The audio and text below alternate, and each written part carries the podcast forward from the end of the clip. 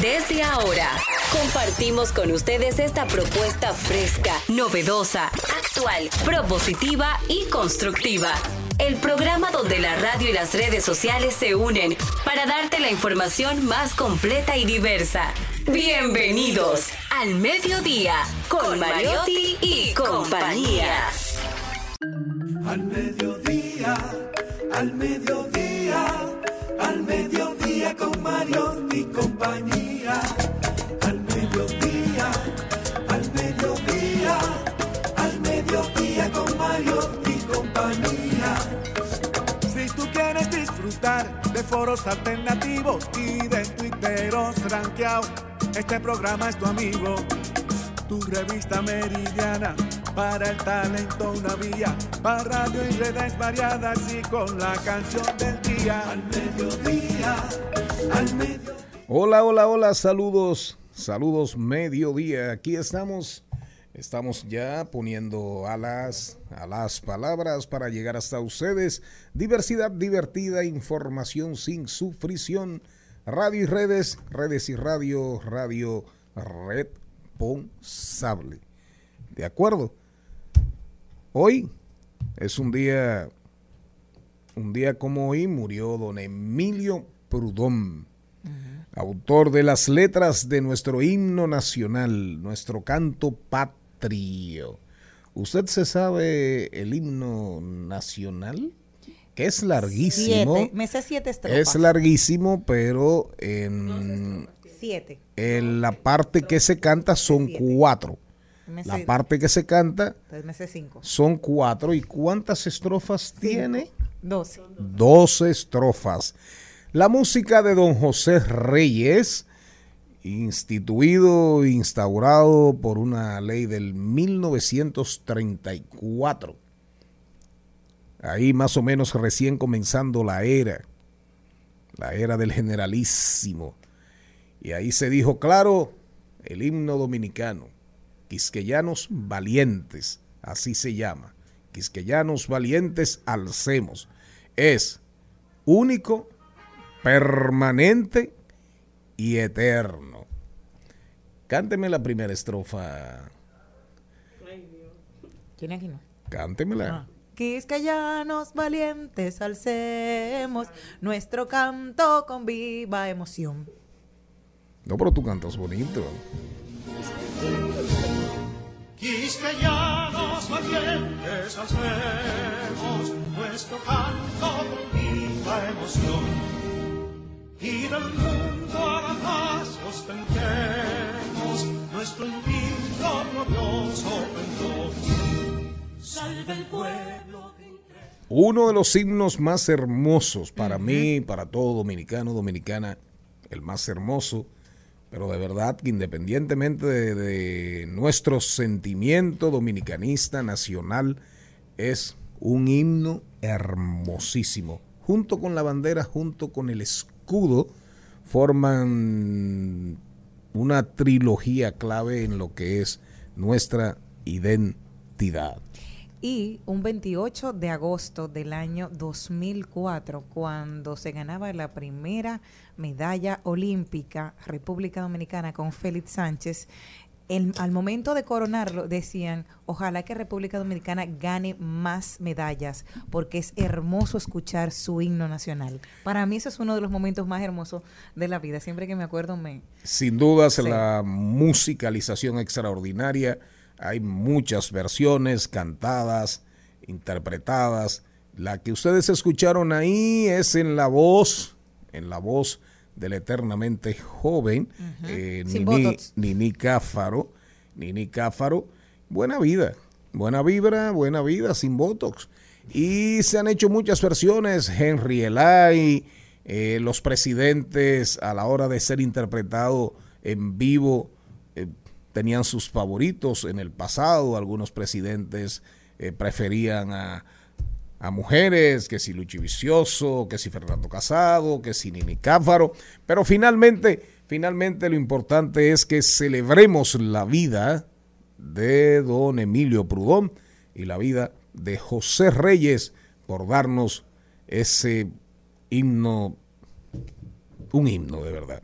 un himno. En cualquier época, en cual, para cualquier momento Y dice, es un himno. y a partir de... Está caracterizado, Jenny, escúchame, como uno de los mejores himnos a nivel mundial. O sea, uno Sí. de los más lindos, uno como de los más pasionales, porque detalla en cada verso como algo tan característico de nuestra historia. Y entonces eso es un honor para nosotros. Igualmente la bandera. yo tengo Así mi es. estrofa favorita. Por eso es tan largo, porque al final es como un camino, te lleva el himno nacional, el himno dominicano te lleva, es un recorrido desde el primer momento de la puerta de la misericordia, Exacto. del baluarte, del, de la puerta del conde, ¿verdad? De, de- de hoy altar de la patria. Y por ahí te va llevando y te lleva por cada una de las batallas, de las jornadas, de las jornadas contra Haití. Y por eso, por eso tiene 12 estrofas. La mayoría de los himnos de la mayoría de los países son, Son muy, cortos. son muy generales. Son muy generales y son cortos. A mí mi estrofa favorita es la última precisamente. Libertad, que los ecos se aquí. Ten mientras llenos de noble ansiedad. Pam, pam, pam, pam, nuestros campos de gloria repiten. Libertad. Libertad. Ah, Libertad. libertad, libertad, Tan, Yo, tan, tan. yo invito a toda la audiencia que tome un tiempo, don Mariotti, y que en lea Eh, dígame- detalladamente. Dígame, don productor. Don productor, yo tengo agua, tengo agua. Si me va a decir Don Charlie, productor. es Don Charlie. Si me va a decir el apellido, usted me dice señor Mariotti, pero no me diga ni Don Charlie ni señor Mariotti. Usted me dice Don Conductor Don productor. o Don Productor. Pues bien, don productor, y escúcheme. Perdón. Invito a toda la audiencia que se tome, por un break en, en- en estos días tan apretados que tenemos y que lean el himno nacional, estrofa por estrofa. Y que entiendan cada palabrita, porque es muy fácil cantarlo, pero muy difícil entenderlo, porque tiene muchas palabras rebuscadas y muchas palabras que no solemos utilizar en nuestro vocabulario diario. Entonces, nosotros detalladamente, usted lo lee y va a entender lo hermoso que es nuestro himno nacional. Esta tarea me la, me la hicieron cuando yo estaba en cuarto de bachiller, mi profesora de historia. Y en la actualidad no me arrepiento porque de verdad que te explica de forma muy detallada lo- la historia de, de la independencia de nuestro país. Señora, un día como hoy murió Emilio Prudón. Ahora, como usted vive buscando días, Ajá. sí, Oh, mira, a propósito, buenas tardes. Gracias por estar en sintonía con Al Mediodía, con Mariotti y que compañía. hablo muchísimo. Sí, claro, normal. Es- Era una voz del, pa- de por ahí, del pasado, del Tratumba. Hoy es el Día Mundial de uno de los seres, una de las almas más nobles que pueden acompañar al ser Yo. humano. No, del perro.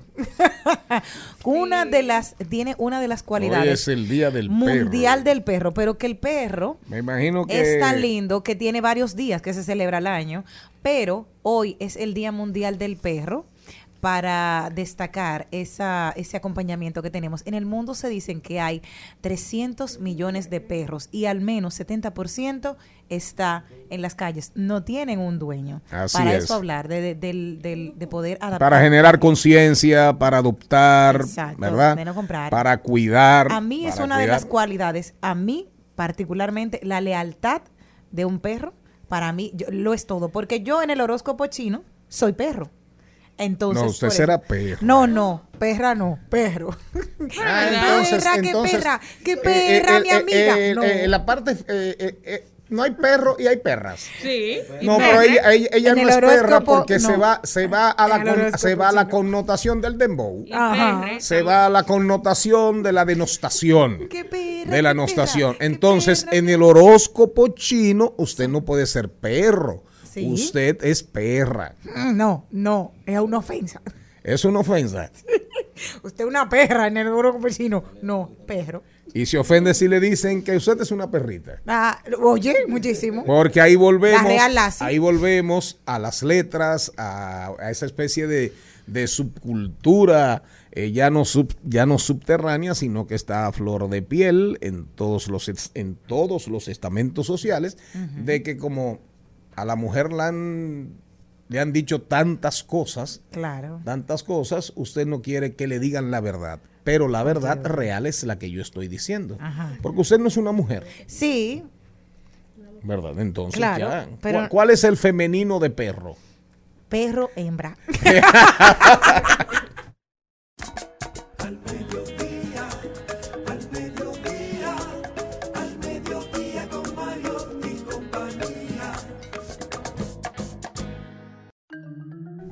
Nos vamos con el guion del programa de hoy.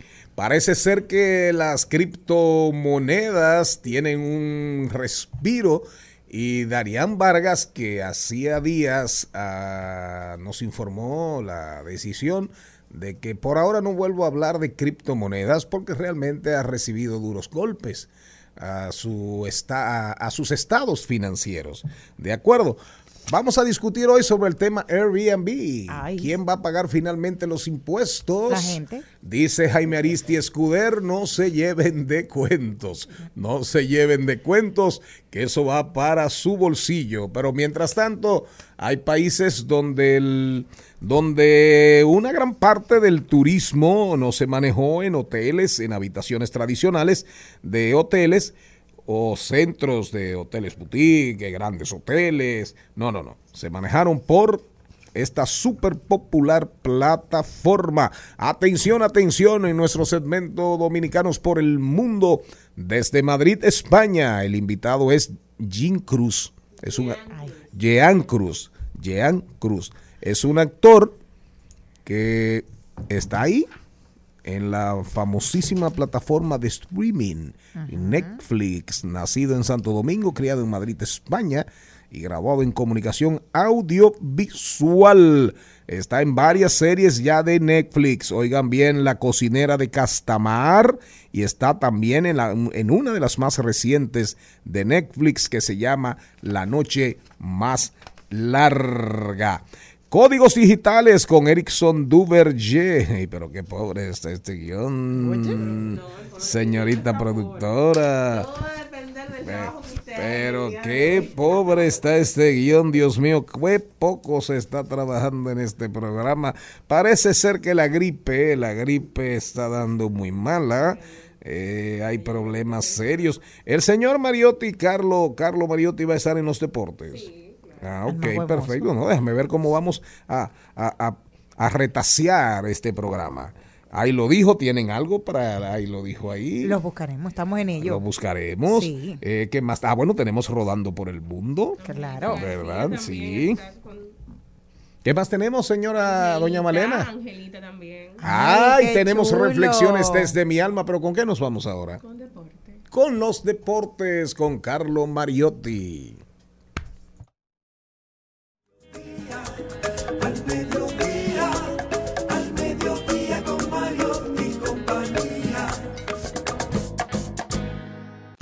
Al Mediodía dice presente. Dice presente el músculo y la mente. El músculo y la mente. Estamos en deportes.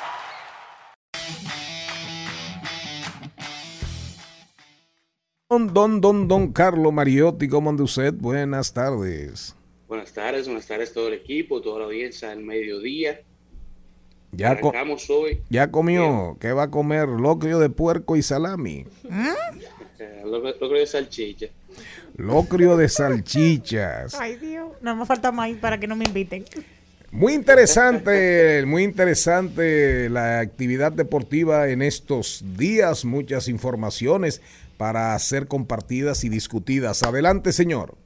Bueno, arrancamos con atletismo, ya que Fiordalisa Cofil llegó primero en su grupo con un tiempo de 50.14 segundos, avanzando hacia la final de los 400 metros planos del Mundial de Atletismo de Oregon, al igual que su compatriota Marilady Paulino, que también llegó primero en su grupo, avanzando hacia la final de los 400 metros de la Mundial con un tiempo de 49.98.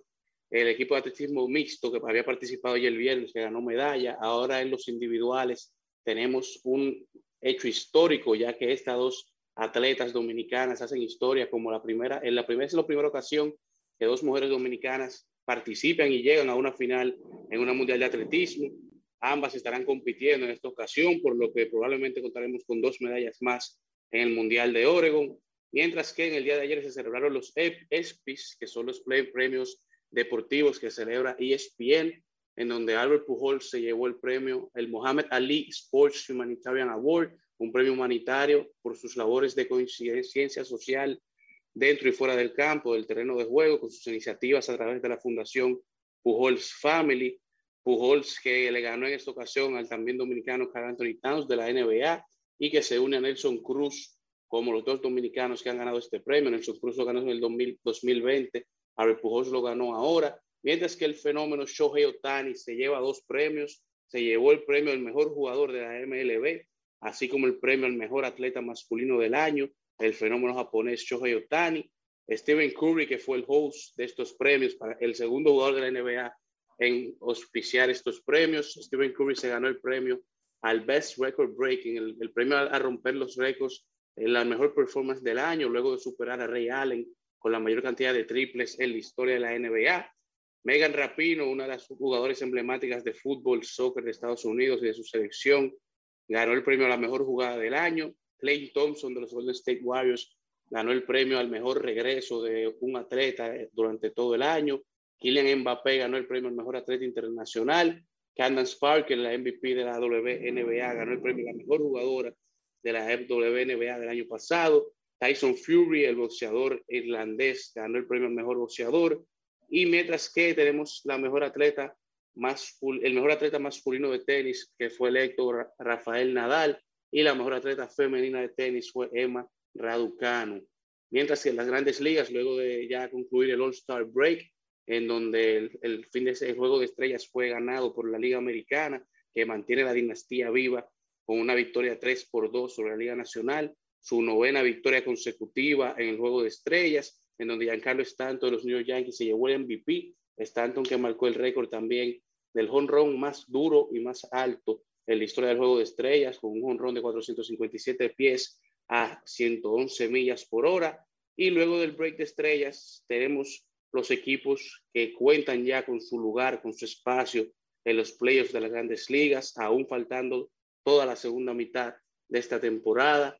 Tenemos que los Houston Rockets ya están asegurados, los New York Yankees, los dos equipos de Nueva York, porque también los New York Mets se encuentran asegurados ya para la postemporada, así como los Ángeles Dodgers y todavía queda la incógnita de Juan Soto, dónde estará Juan Soto la temporada siguiente, por lo que le estaremos dando un seguimiento constante, concluyendo así con este recuento deportivo del día de hoy.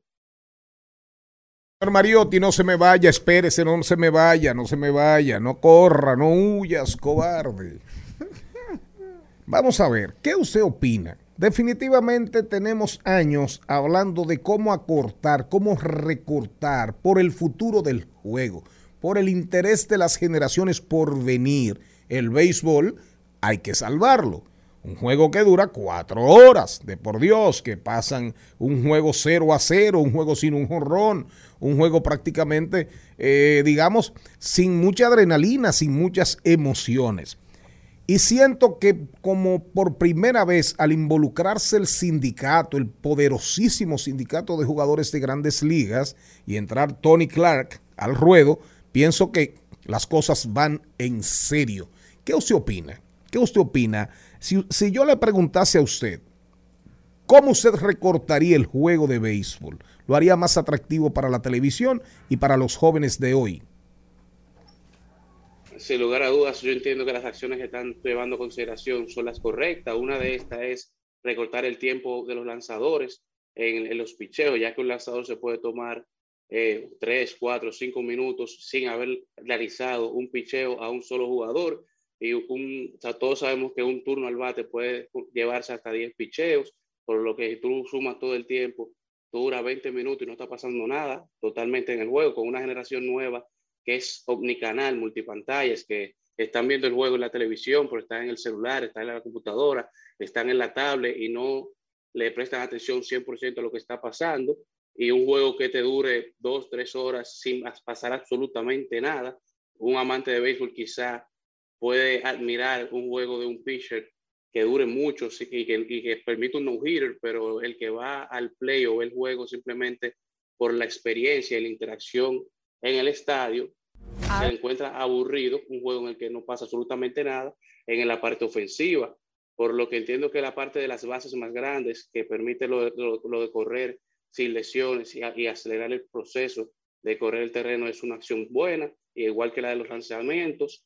Así también como la acción de recortar, eh, medir los picheos con inteligencia eh, artificial, los robots, usar la tecnología para optimizar el proceso del partido. Bueno, Creo que usted lo explicó. También, también, también el tema de las, las defensas eh, especiales y recortándolas, porque esto te hace que el juego sea más activo y, y que tenga más acción y se mueva más la bola, por lo que te llama más la atención si la bola está en movimiento constante. Pero viene, ¿la bola será más viva? Sí, o sea, es, un- tema delicado por el tema de que tú le limitas eh, la parte estratégica al juego y le quita un poco de la esencia, pero si eso te permite que la bola se mueva más y esté más activa, te llama, te acelera el juego, primero, y segundo, mantiene la atención del, del- del fanático dentro del campo. Sí, así es. Eh, creo que en los próximos eh, 60 días el béisbol se estará jugando su futuro. Las decisiones que tomen hoy los Pero dueños, esto no es algo nuevo porque tienen ya alrededor de dos, tres años que andan midiendo en ligas menores la efectividad de esas, de esas dos propuestas. pero no, perfecto, estoy, estoy de acuerdo, se ha, estado, se ha estado experimentando, pero ya ahora, al entrar el Sí, sindicato, la decisión si se implementa ya en grandes ligas. al entrar, al entrar el comisionado, al entrar el, el- los dueños, ya las cosas cambian. Las cosas cambian. Ahora, vamos a observar 60 días. Una pregunta, señor Mariotti que Paz. esto no es solamente un problema de, vamos a decir, del béisbol en sí, porque esto es algo que pasa en todas las ligas. O sea, tú tienes ligas como la NBA que está buscando la forma de acelerar sus juegos, tiene los, equipos de fútbol, las ligas de fútbol buscando cómo acelerar sus partidos, también la NFL, porque la realidad no es en sí la- las disciplinas deportivas, sino son las nuevas generaciones.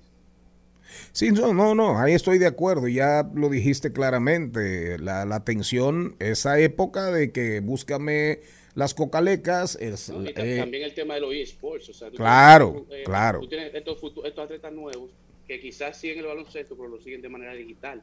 Los juegos electrónicos, ya eso se acabó. Vamos a hacer un barbecue, vamos a hacer hot dog, vamos a comer rositas de maíz y vamos a sentarnos a ver el Super Bowl o vamos a ver el juego de, de fútbol americano o un juego de balompié. El mundo, la realidad es que las nuevas generaciones tienen un teléfono, tienen una PC y tienen la la, facilidad de ser sociales sin salir de su casa. la atención no la concentran fácil en, en- en una hora en un juego de béisbol. Una última, una última preguntita. En, en definitiva, y le pregunto a usted porque es más activo en las redes que yo, ¿cómo anda? ¿Ha bajado el bullying con esos muchachos que están llevando la bandera dominicana al mundo?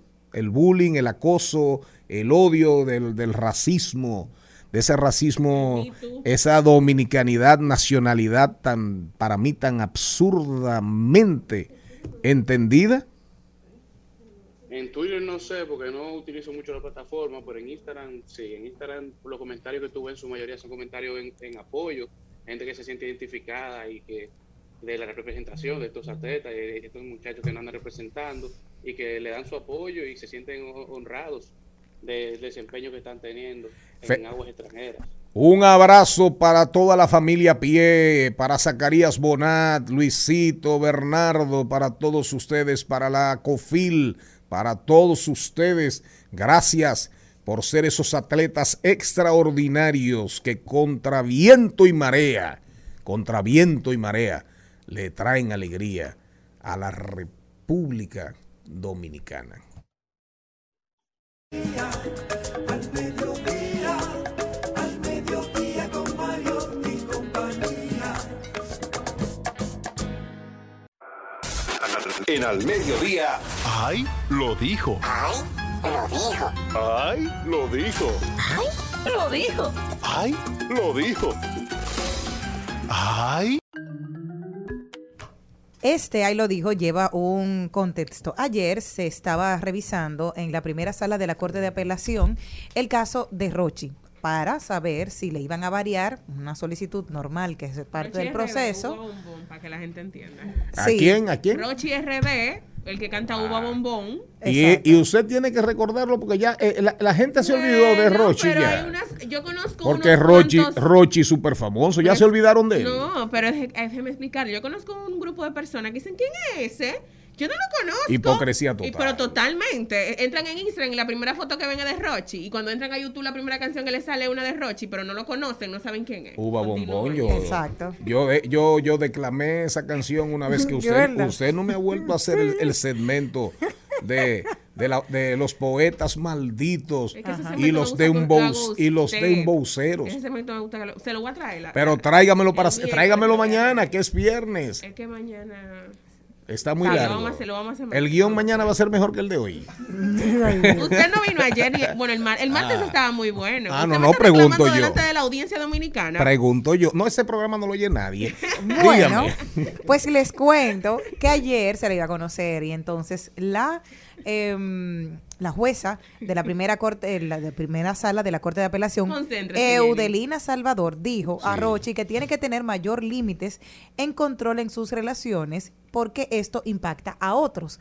Mientras esto era conocido en la sala, entonces un grupo de personas estaba protestando Para que porque- suelten a Rochi. Exacto, para que le variaran la medida de coer- de coerción Suelten a Rochi. Exacto. Suelten que lo Rochi. suelten, que, Que- se vaya para su casa. Sí, porque tiene así 60 era. millones. Exacto, sí. Entonces, hoy Tornicleto dijo lo siguiente. Tornicleto, ¿quién es? Es una Eso es cuenta en Instagram. en Instagram y Pero en es de Twitter. una persona que era famosa o Él trabajó no, no televisión. dice- él no dice quién es. Ah, no dice Tornicleto quién no- es. anónimo, sí, ya es Ah, anónimo. es anónimo. Sí, Tornicleto 2 en su cuenta de Twitter dice lo siguiente: La gente prefiere protestar para que suelten a Rochi y no para que le bajen la tarifa de electricidad que pagan cada mes. Hasta metro. Bueno, pero yo tengo entendido que la gente que hicieron, que hicieron el llamado lo mantienen. Tengo entendido que mantienen el llamado para ir a, prote- a protestar frente a las sedes. Ah, bueno, pues. Supuestamente. ¿Eh? Vamos a ver, pero mientras Pero tanto lo de ayer ya población- Es fue. una población diferente. La gente Claro. que apoya a Rochi es una población Claro. totalmente No diferente. pagan electricidad. Eso es lo que están diciendo, que lo están esperando. don Mariotti, pero su preocupación no es No, no, claro, claro. Que la tarifa En subió. cambio, la clase media que sí le importa, que sí le interesa, es la que va a protestar. La clase media no Rochi. Bueno, la realidad es que en el análisis que hiciéramos el, en días anteriores, Hay que ver eh, si pagan luz. el tema es regresivo. Quien está pagando el aumento para la gente de 0 a 200 anda por encima del 48%.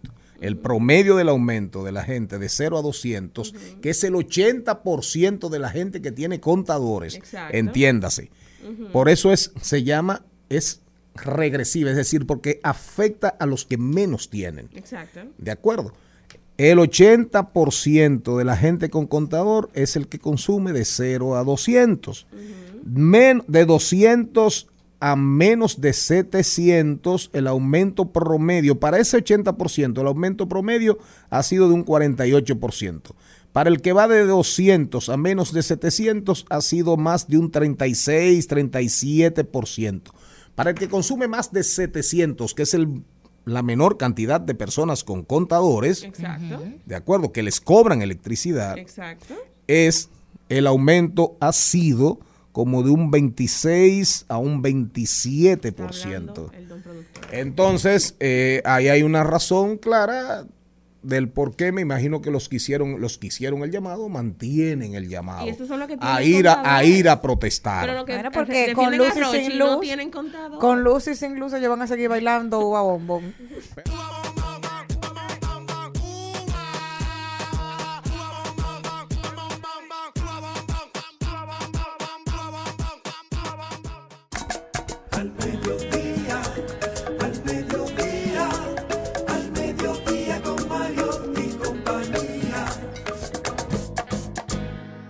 En Al Mediodía es bueno recibir buenas noticias. Es bueno recibir buenas noticias con Mariotti y compañía. Tenemos informaciones positivas. En la República Dominicana se celebró en estos días, fue celebrada una cumbre Hasta por el 23. clima. Hasta el 23. Una cumbre por el clima. Es verdad que en el mundo se han celebrado eh, docenas, de, docenas, decenas de cumbres, pero se ha avanzado, porque era impensable hace, hace por eh, ejemplo, Trump dijo, cambio climático, ¿con qué se come eso? Eso no existe, ¿verdad? Y, pero realmente China, Estados Unidos y los países que más contaminan han, ya se han dado cuenta, ya se han dado cuenta.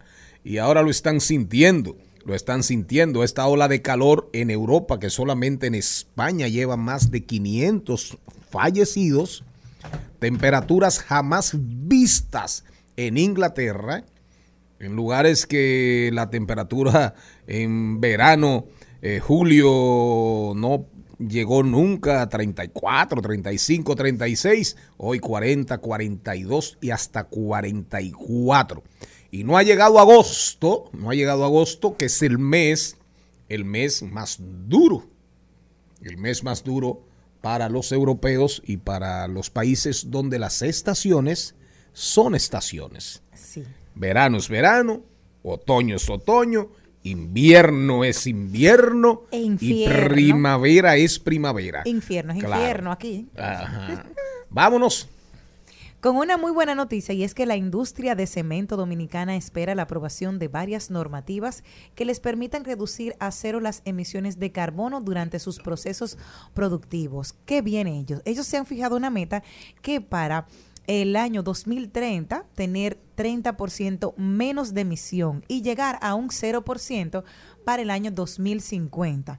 8.0 millones de dólares es la inversión estimada que en un año se harán las empresas de cemento para que el país pueda tener una adquisición de equipos y tecnologías para reducir emisiones de carbono y de esta manera contribuir con nuestro medio ambiente. Así que felicidades por esta El- muy buena noticia. El único tema es el och, qué fisno. Ay, qué lindo. El único tema ahí es quién mide. O sea, quién mide, quién dice, quién supervisa y quién establece y dice misión cumplida. Logrados los objetivos y por eso es importante fortalecer aquí la... Aquí hay una comisión, aquí hay una comisión, hay una entidad que trabaja todo lo relativo al cambio climático y a los bonos verdes, pero hay que ver cuáles son las capacidades del Ministerio de Medio Ambiente para sentarse con, con esas empresas y al final decir, al final decir, me presentaste un plan y a cinco años la industria del cemento en la República Dominicana logró esto. ¿Cumplimos? No cumplimos. ¿De acuerdo? Pero como quiera, simple y llanamente, el que estén, el que estén en esta actitud es loable. Un aplauso. Al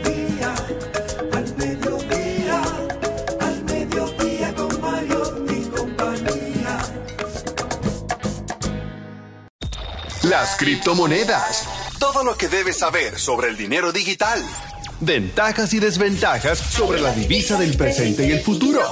El dinero intangible explicado por un ser tangible no fungible. Con ustedes, Damián Vargas, el rey de la Big Data. Don Yuval, don Yuval, ¿cómo anda usted? Yo estoy muy feliz y más ahora con este repunte de la criptomoneda. Estamos felices todos, los que apostamos a este mundo, los que no son envidiosos. Bueno, pero Carlos Mariotti, Carlos Mariotti debe estar contento. ¿Qué ha pasado con el Ethereum? Así mismo, mire, para que usted tenga una idea, el que compró Ethereum el 21 de junio lo compró a 1125, ¿verdad? Y hoy está, ¿usted sabe a cuánto? A 1557. Y si tú lo comparas con el mes pasado, ha tenido un crecimiento de 38.47, porque el Ethereum se llegó a ver, porque por eso que yo veo muchos haters que eh, hablan mucho. El Ethereum se llegó a ver, señor Mariotti, para que usted vea una idea, porque usted sabe que hay mucha gente que, no, que nos ataca, es que el Ethereum se llegó a ver a nada más y nada menos que a 999 dólares hace más y nada menos que dos meses. Yo estoy en 1557. Tú el que compró a 999 hoy está ganando. Y el que compró a menos de 1557 también está ganando. Y mucha gente lo que se pregunta, ¿las criptomonedas se están recuperando o esto es solamente como un palito del ahogado? No, vamos a analizar esto a profundidad para que la gente entienda bien. Miren, el Bitcoin ha perdido más de la mitad de su valor en el 2022. Eso yo no lo voy a ocultar. Eso es verdad. Eso quiere decir que la mayor criptomoneda, ¿verdad que sí? El Bitcoin, que representa el 65% del market cap. Y eso ha, ha tenido una caída de 2.2 billones a finales del 2021 a poco más de un billón. Pero ¿qué está pasando? Ya todos los mercados se han ido recuperando lentamente, no está el precio que estaba. Lo que pasa que el Bitcoin en el año 2022, ¿verdad que sí? A- a- al inicio costaba 70 mil, 70 mil dólares costaba y ahora cuesta 23 mil. Y mucha gente por eso dice, no, pero ya esa criptomoneda se fue al suelo. Yo le quiero que las personas se acuerden que en el año 2008 un Bitcoin costaba un dólar un dólar era que costaba y hoy cuesta 23 mil. Entonces, las grandes empresas como Coinbase ya están viendo un poco de ganancia porque estaban derrotadas, con una ganancia allí en este medio un 15%, comparado con la otra semana que era muy, muy, muy difícil. Y por eso es que se está viendo un repunte en la compra de criptomonedas, pero hoy también está pasando algo similar y es que Tesla ¿verdad que sí? Ha vendido toda su criptomoneda. El señor Elon Musk parece que decidió salir de todo su Bitcoin, de todos los Dogecoin que tenía, y eso me llama poderosamente la atención. ¿Será que con todo el problema que ahora tiene el señor Musk con Twitter, que va a necesitar dinero para buscar abogados, le dijeron, mira, como tú te metiste en ese lío, busca tú tu dinero. Y como tenía grandes inversiones en la criptomoneda, salió en la noticia que él la vendió. Pero ¿qué se espera realmente? ¿Qué usted debería de hacer si usted quiere entrar al mundo de la criptomoneda y usted nuevo? Yo quiero que usted ponga atención a esto que le voy a decir. Las criptomonedas han experimentado una carrera similar a la era de los Dogecoin, cuando se crearon muchas ideas y empresas geniales como dijo Adam Kearney, jefe de inversiones de la empresa de gestión de patrimonio, dice que cuando el Valle del Silicón comenzó, muchas empresas habían grandes inversiones y se disparaban todas las bolsas de valores, pero después el mercado él mismo se fue regulando y por eso nosotros vamos a tener ganadores y perdedores.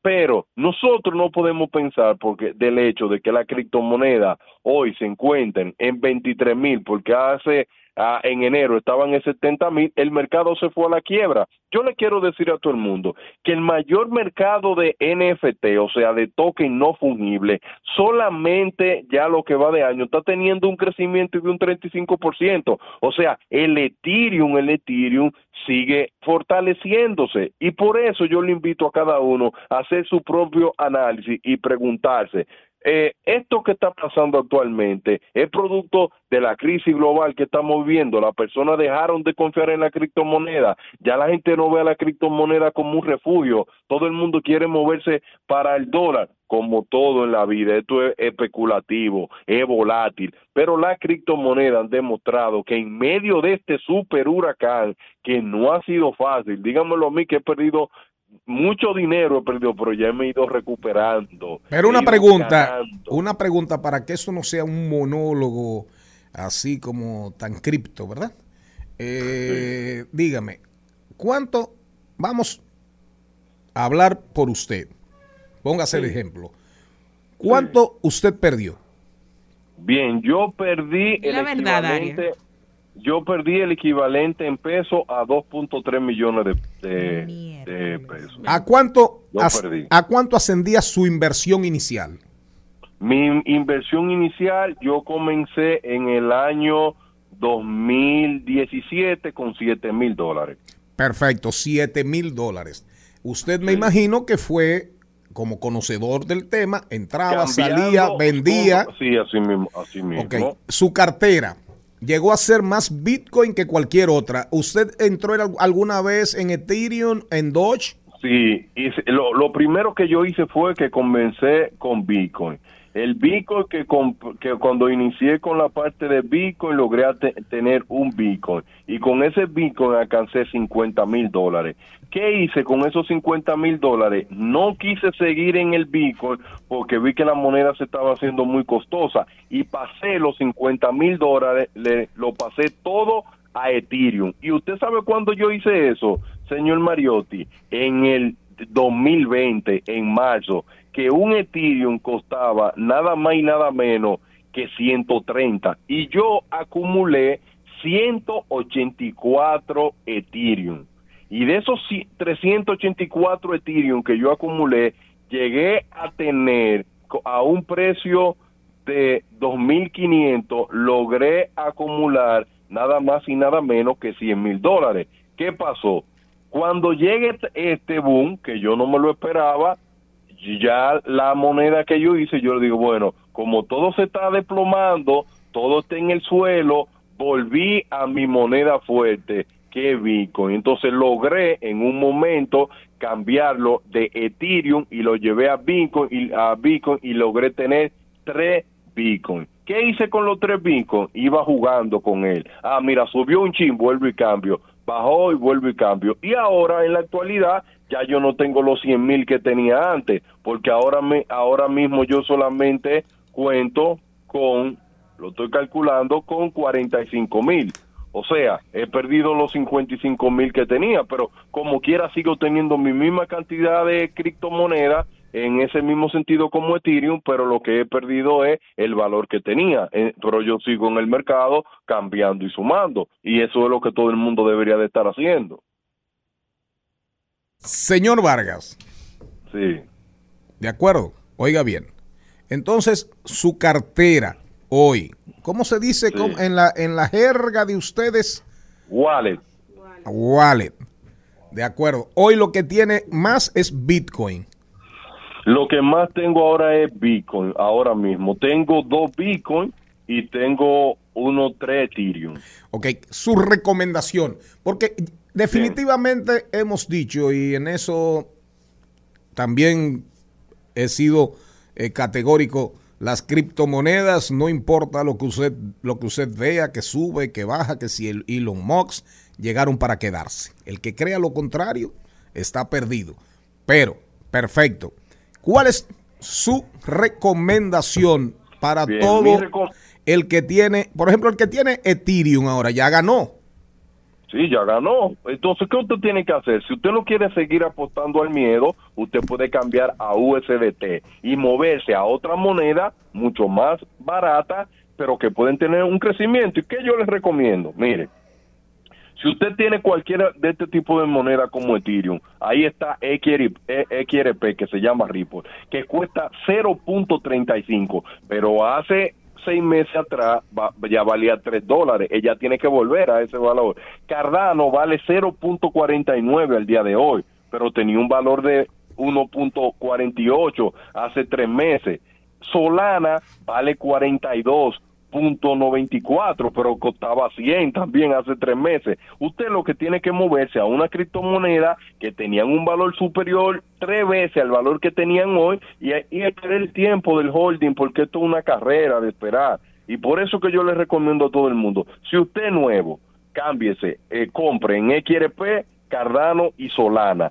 Si tiene en una moneda fuerte como Ethereum y hoy ha ganado, tome esa ganancia e invierta en una moneda débil como XRP, Cardano y Solana. Dogecoin yo no lo recomiendo por ahora porque Dogecoin está en el suelo. Malena, una pregunta. Darien, ¿tú recuerdas que te hice el comentario sobre la noticia reciente que salió del artista urbano Mozart La Para, que anunció Sí. que está ahora en el mundo de la, de- del Bitcoin? Y los, y los Sí. fans y todos comenzaron a decir que él está en olla porque está en ese, etcétera, etcétera. Él está invirtiendo en algo, bueno, la, el- el- la captura de pantalla que tengo es que se llama Go Orbit. Sí. Entonces, eh, para que tú asesores un poco a la gente y le explique eh, el concepto de esta moneda, no sé si es algo igual de lo que tú estás mencionando.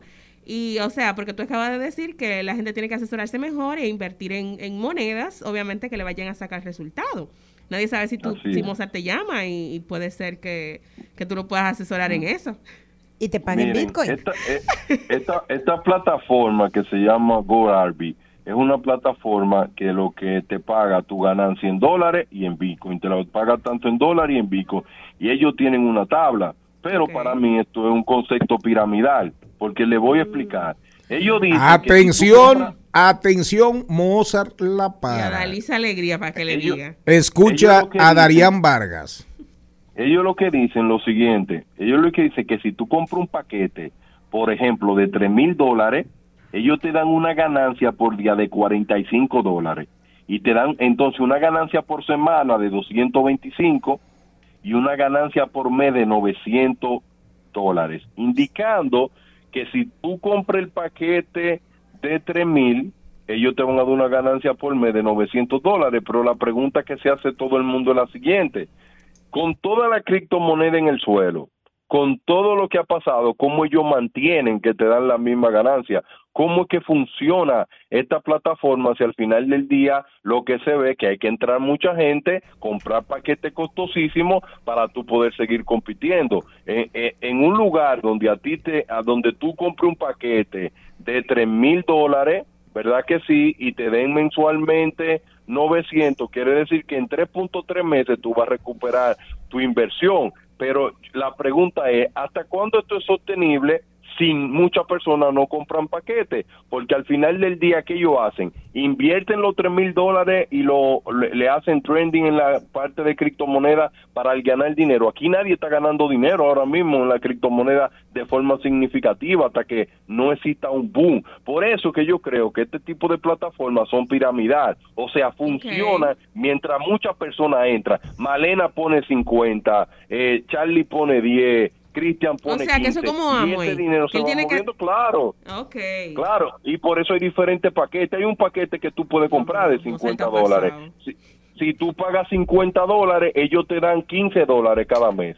Pero imagínense hasta qué punto eso va a ser sostenible. Porque al final del día, con el mundo de la criptomoneda como está, cómo ellos están garantizando el dinero de todo el mundo. Es una de las cosas que yo quisiera saber. Por eso yo invierto en plataformas conocidas que son como Binance, como Coinbase, como Robinhood, plataformas que valen millones y millones y que están constituidas en Estados Unidos y son eh, y son legales en, en- en gran parte del mundo. Por eso yo invierto en lo que conozco, no en lo que realmente no conozco bien. ¿Cómo se llama esa? Que usted dice que, llama- que es casi una pirámide de Madoff. Gold Arby. Eh, eh, gold, de oro. Sí, no, así de Go, Go, Go Arby. Ah, go de vamos, vamos. Sí. Ah, perfecto.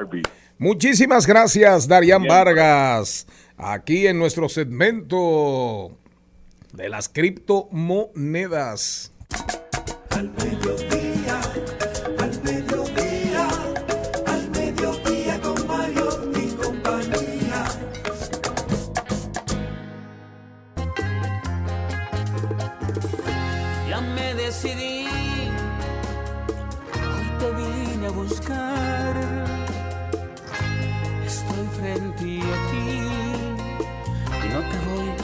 dejar.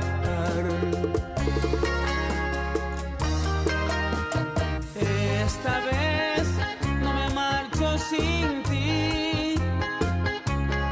Vine a buscar este amor que ayer perdí. El maestro Joe Veras. Caramba. Joe Veras. Esa bachata él la grabó hace mucho tiempo. Se llama eh, Me Decidí. Pero ahora le hizo, le hizo una actualización, ¿verdad? Sí. Le hizo unos cambios, unos ajustes para grabar un video, un videoclip. Sí. ¿Eh? Sí, es como Elizabeth, que Elizabeth fue una canción que todos la escuchamos como 15 años antes y se pegó nueva vez ahora en el 2019. O sea, pasó eso. Pero definitivamente el maestro Joe Veras es un súper bachatero, nos alegra mucho, nos alegra mucho que el maestro esté en esa línea, ¿verdad? De Modernizarse. eh, eh, modernizarse, ajustarse a los tiempos, porque el que no se ajusta, Lo ajustan. lo ajustan y no sobrevive, no sobrevive. Bueno, y les tengo una noticia Ese- buenísima. Ese bendito bueno. Oye, Ay, pero ya no Dios decimos mío. Va a tener que señores. pedirle a, No, no, a no, no. Selman que venga. No, no, no, clase. no, no. A ustedes nunca, a ustedes nunca le van a dar eh, el, la- el Círculo Dominicano de Locutores. Ajá. Nunca los va, nunca los va a tomar en cuenta como locutores o locutoras. Ay, Otto Rivera, si tú resucitaras. Ay, me quito el carnet. ¿Cuántas pelas? Teo Veras, míralas, míralos. Les cuento que este año ha habido un incremento importante en la, la carrera de psicología. A partir de la pandemia se ha visto y han estado los estudiosos chequeando qué ha pasado y es que en este 2021 aumentó en un 42.7% el, el, el incremento en personas que querían estudiar esta carrera, psicología, para entender la mente, recuérdense, para entender el comportamiento humano. Esa carrera en crecimiento. Sí, en 22. Psicología. Psicología, pero es increíble. En el 2020 la cantidad de estudiantes matriculados en la carrera de psicología era aproximadamente de 34 mil, de los cuales Deberían. 30 Pero en el mil, país. sí, Exacto.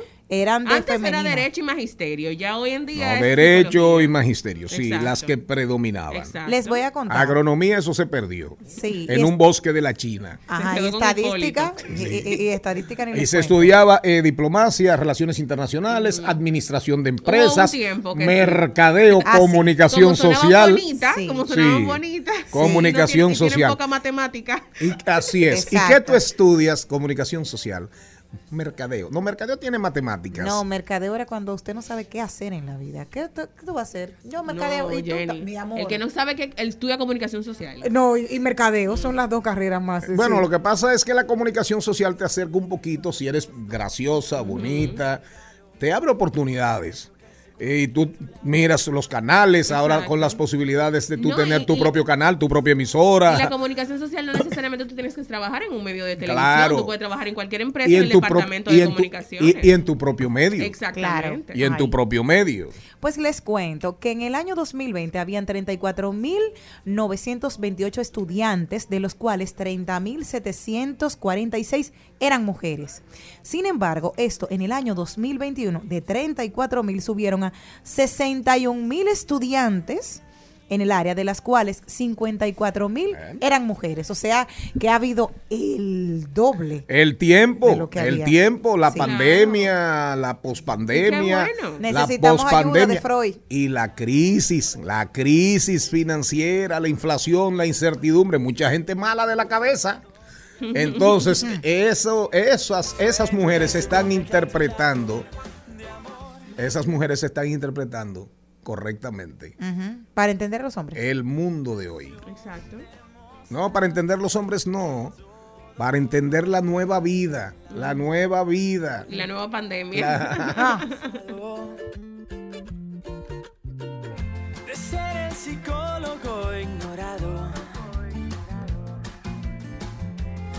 en silencio me ha enseñado que ser paciente no es callar. Oh no, no, si el corazón te... Al mediodía, al mediodía, al mediodía con Mario y compañía. Trending, Topics. Al mediodía. Con Mariotti y compañía. Presentamos Trending Topics. A Darían Vargas solamente le advierto, después del programa de hoy, no se queje. Si le toca la puerta a la Dirección General de Impuestos Internos. O yo, nada más le digo. ¿Cuáles son, la, ¿Cuáles son las tendencias en el día de hoy? Hay muchas tendencias. Parece ser que el día de ayer fue como muy activo. sí. Sí, ¿verdad? ¿Eh? Sí, sí, sí, sí. Dígame usted. Está actualmente en tendencia para todos los que han visto como Malena la serie Bridgerton. Comenzó la tercera temporada. Qué bueno que catapultó a varios actores, entre ellos al, más al morenito que está buenísimo, que yo no me sé su nombre. Oiga, pero sí, sí, sí, sí, sí. Dios mío. Pero No, que le gustaba mucho. Mira, las- Aquí- a mí me gustan rubios, pero ahí ah, se paran las aguas. Aquí hay un problema. No, pregúntele a Malena que ella también le gusta. Y ese problema parece ser que va a durar mucho. Continúa. Comenzaron ya las grabaciones. Dice, pronto habrá un nuevo próspero romance en Bridgerton y al parecer la temporada tercera tendrá muy ocupada a Lady Wills Wilstendom ubicó la plataforma. Así que ya saben, para los seguidores de ella, para que sepan como yo, los que aman a Jones, Jenny, pero Jones. termina un tema bien, porque tú- ella, ella, ella no puso coma, ni Sí, No, no, para no, no, los no, que no. como yo aman a verdad. B. Jones, B. Jones es otra tendencia el día de hoy porque va a sacar su nuevo álbum y a través de una historia dio a conocer el nombre de 16, eh, los nombres de las 16 canciones que tendrá su nuevo álbum justo, tenía mucho que a través canciones. Así es, muchísimo. estaba muy vaga. Ah, bueno, estaba Y yo, y yo, y, y yo se lo mandé a decir, se lo mandé a decir, es necesario que usted eh, se, se mueva, se mueva, Sí. suelte a Jay-Z, Ponte a hacer oficio. suelte a Jay-Z. Y ahí está nueva vez. Pero aquí hay un, ay, una cosita. Está también en tendencia Hipólito Mejía. ¿Por qué? Yo, ¿Qué- usted qué- dice qué que no política, pero él... ¿Qué dijo Hipólito? A propósito de las No, no, porque tampoco, tampoco es, Pero en la- eh, en la tendencia. eh, coger carrete, No, no, no, ¿verdad? no, no, porque no. es un programa, no, no, no. esto es diversidad divertida, información sin sufrición. Sí. Pero no podemos estar al margen de la vida. Claro, pues les cuento, a propósito de la decisión de darle hacia atrás, de quitar lo que era el aumento De la parar tarifa los aumentos escalonados, de la tarifa eléctrica. según el pacto eléctrico. Exacto. El día de hoy le preguntaron a Hipólito Mejía que qué preguntaba de esto y él dijo, yo soy un tumba Pero polvo que de qué él luz". opinaba de eso. Sí. Le preguntaron a Hipólito Mejía, ¿qué usted opina de la medida adoptada por el presidente de la República? Ajá, y él dijo, yo soy un tumba polvo de Luis. Yo apoyo todo lo que Luis haga. Ya. Eh, Así eh, que ya saben. genio y figura Sí. hasta la sepultura. Sí, sí, sí, sí. Es una de Yo las soy un tumba polvo. De Luis. Yo apoyo todo lo que él haga. Ahí Suerte, está. suerte que no dijo, yo soy un tumba caspas. no, porque hay tumba polvo y hay Con un tumba pe- caspas. Con un peinecito. No, no, cuando una gente tiene muchas, muchas caspas, eh, que me imagino que no es el caso del presidente de la República, con todo el respeto, del don productor, pero el tumba caspas es el peor. Ah, sí. Usted se peina, eh, le, cae- le caen las caspas en los hombros, Wow. y entonces usted, eh, como un buen tumba caspas, usted va y sacude. Ay, ¿Ya me entendió? Sí, ahí como, pero Ya qué me lindo, entendió. ay, pero qué Le bonito. sacan Sí. los gases. Ah, Sí, sí. Adelante, ¿qué más tenemos? También hoy se van a celebrar los premios Juventud. Ah, sí, Ay, ahí va a estar. Clarisa Molina. Van a estar Eh, ajá, varios representantes de nuestra isla, eh, República Dominicana. Pero ese es un premio, ese es un premio internacional. Sí, ese es un premio. No es el premio del Ministerio de la Juventud de la República Dominicana. Claro que no. Ah, no, no, no, no, para Pero que yo creo que ese premio separemos. es de la cadena Telemundo, si mal no recuerdo, que ellos realizan esa premiación, igual que Univision, que también tiene eh, algunas algunas premiaciones, como premios HIT, premios HIT, no, premios Tu Mundo, entre otras premiaciones. Bueno, ¿Y dominicanos que estarán ahí? Ah, bueno, va a estar Nati Natasha, tengo entendido que la el perversa va a alfa, la perversa, la materialista. Y, y no. Toquicha No, no va a no estar. no la seleccionaron. No, no la ocasión. seleccionaron. No, No. Y, a, y a esta muchacha sí, a, a la materialista. No, la materialista Ella no la está, no. pusieron. Ella va a cantar. Ella va No. a acompañar a la perversa y a Ah, la Farina. perversa. Ah, sí. Eh, no, sí, a las dos van a estar cantando ahí el bendecido. Ajá. El bendecido. Ay, le cuento. ¿Quién es tendencia?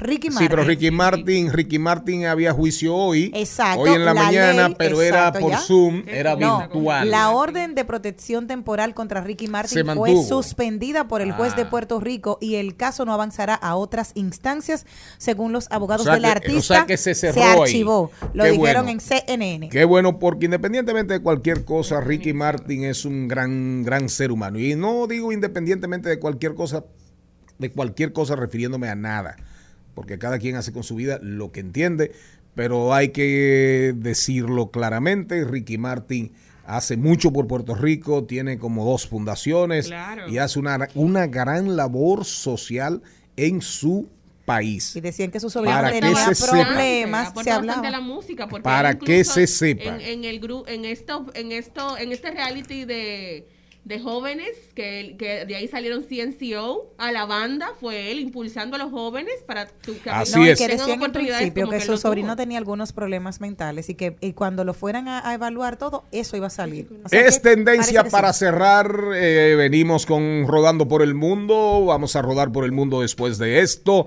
Pero es tendencia también María Teresa Cabrera, sí. quien fuera presidente, presidenta de la Asociación Dominicana de Profesores, eh, una maestra, eh, una sindicalista del magisterio beligerante, de posiciones eh, muy firmes, ¿verdad? Bueno, María Teresa Cabrera le dijo ayer al país, voy a aspirar a la presidencia de la República. Con una ¿Usted conoció a. María Teresa Cabrera En la calle, bastante. cuando usted era reportera? Sí, sí. ¿Y la coalición de partidos por dónde es? Eh, del Falpo y por ese curso. Sí, De la- ahí. de la línea Sí, del por ahí la línea, sí, esa, pero- Bueno. sí.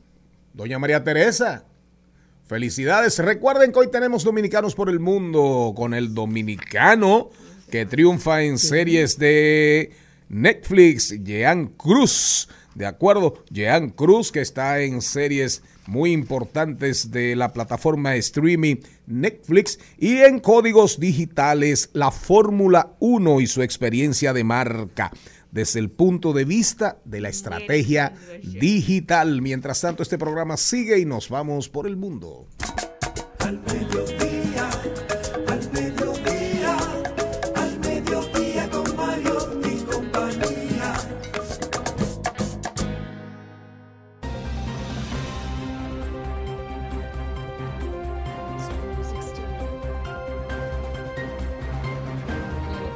Jenny Aquino, vamos a rodar por el mundo. Adelante. Me voy al sector chips y es que la inversión al sector, al sector chips, C-H-I-P-S, los chips, Chips. de los teléfonos, Sí. todo lo que tiene que ver con tecnología necesita chips.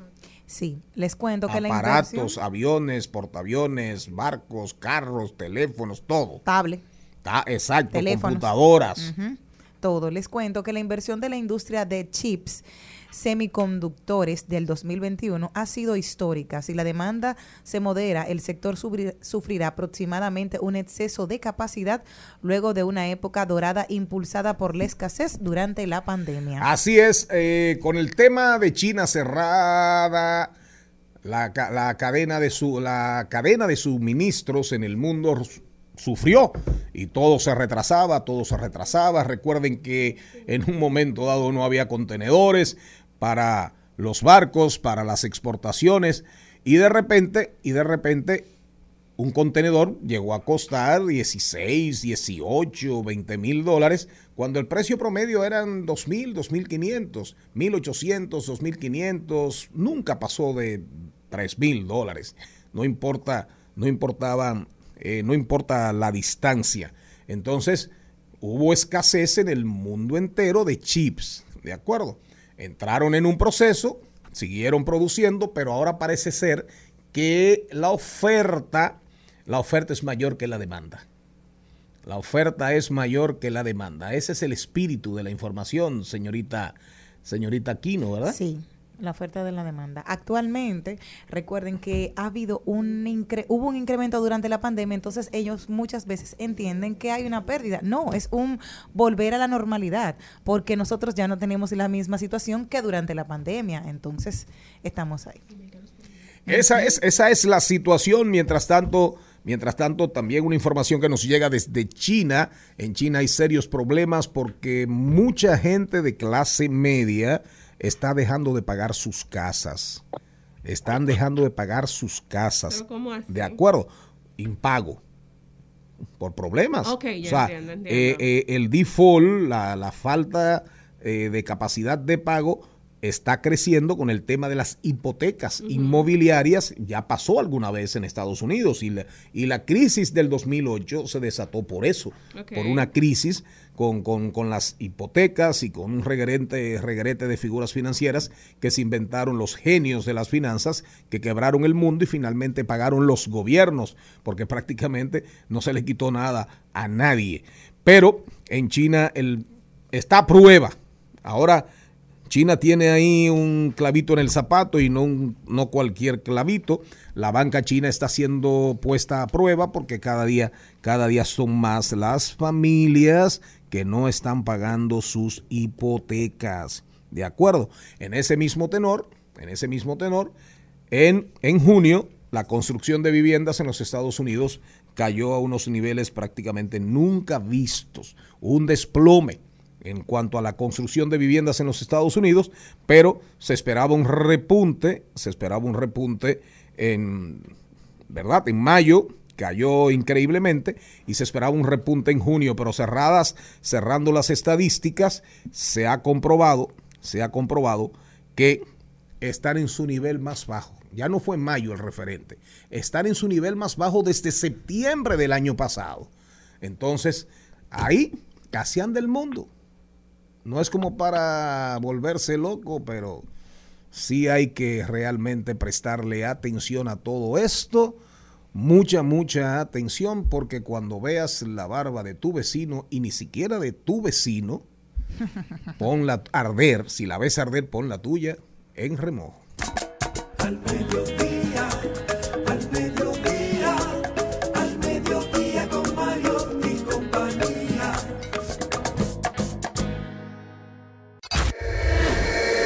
Esto es Dominicanos por el Mundo en Al Mediodía con Mariotti y compañía. A continuación, Dominicanos por el Mundo.